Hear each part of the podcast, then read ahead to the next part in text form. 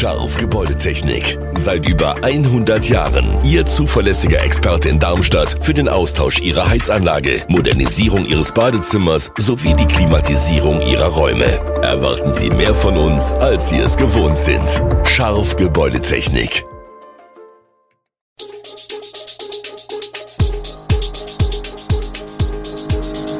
Gude, unser morgendliches News Update. Das Wichtigste aus Südhessen für Sie im Überblick. Guten Morgen aus Darmstadt an diesem 25. August. Tödlicher Unfall am Darmstädter Hauptbahnhof, Anstieg rechtsextremer Gewalttaten in Hessen und Eintracht Frankfurt muss um Einzug in Konferenz League zittern. Das und mehr gibt es heute im Podcast. Eine 55-Jährige ist am Mittwochabend bei einem Unfall am Darmstädter Hauptbahnhof ums Leben gekommen. Die Ermittlungen zu dem Unfall laufen. Nach derzeitigem Kenntnisstand fuhr die 55 Jahre alte Frau aus Darmstadt mit ihrem Kleinwagen die Bismarckstraße stadtauswärts, aus Richtung Innenstadt kommend in Richtung Dornheimer Weg. Wie die Polizei berichtet, sei sie mit deutlich überhöhter Geschwindigkeit unterwegs gewesen. An der Einmündung zur Göbelstraße, wo sich die Verkehrsströme teilen und in zwei Richtungen weitergeführt werden, kam der Wagen nach rechts von der Fahrbahn ab. Das Auto stieß mit dem Schaltkasten einer Ampel zusammen, dann fuhr es gegen eine Betonmauer. Die Wucht des Aufpralls habe laut Polizei zu den erheblichen Verletzungen geführt, denen die Fahrerin noch am Unfallort erlag. Die Polizei sucht nach Zeugen. Hessens Verfassungsschützer haben 2022 einen Anstieg bei rechtsextremistischen Gewalttaten registriert. Wie aus dem Verfassungsschutzbericht 2022 hervorgeht, wurden 50 solcher Taten dem rechtsextremistischen Spektrum zugeordnet, nach jeweils 42 Gewalttaten in den beiden Vorjahren. Auch die Zahl der rechtsextremistischen Straftaten insgesamt stieg den Angaben zufolge und zwar von 946 Fällen im Jahr 2021 auf 1051 Fälle im Jahr 2022. Innenminister Peter Beuth, CDU, und der Präsident des Landesamtes für Verfassungsschutz, Bernd Neumann, stellten den aktuellen Verfassungsschutzbericht am Donnerstag in Wiesbaden vor. Beuth betonte, der Rechtsextremismus sei weiterhin die größte Bedrohung für die freiheitliche Demokratie und die öffentliche Sicherheit in Hessen. Rechtsextremisten seien oft gewaltbereit und schmiedeten Pläne für Straftaten, bei denen etwa auch Schusswaffen zum Einsatz kommen könnten. Das Landesamt habe daher ein Hauptaugenmerk auf die rechtsextremistische Szene. Zunehmend werden Immobilien in Wohngebieten zur Unterbringung vom Landkreis Darmstadt-Dieburg in Anspruch genommen, um Geflüchtete unterzubringen. Nun wurde bekannt, dass in Rheinheim zwei Häuser gekauft wurden, in die jeweils bald Flüchtlinge einziehen sollen. Involviert ist ein Unternehmer aus Schafheim sowie ein weiterer Geschäftspartner. Der Verkäufer eines der Häuser übt Kritik. Er sei von dem Unternehmer getäuscht worden.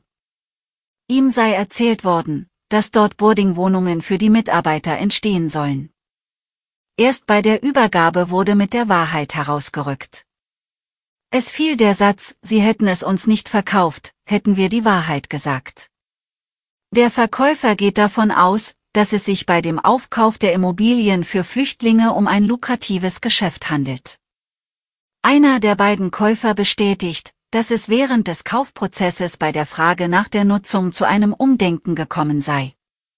Der Landkreis habe eine starke Nachfrage nach Wohnraum für Geflüchtete. Deswegen seien sie auf die Verwaltung zugegangen.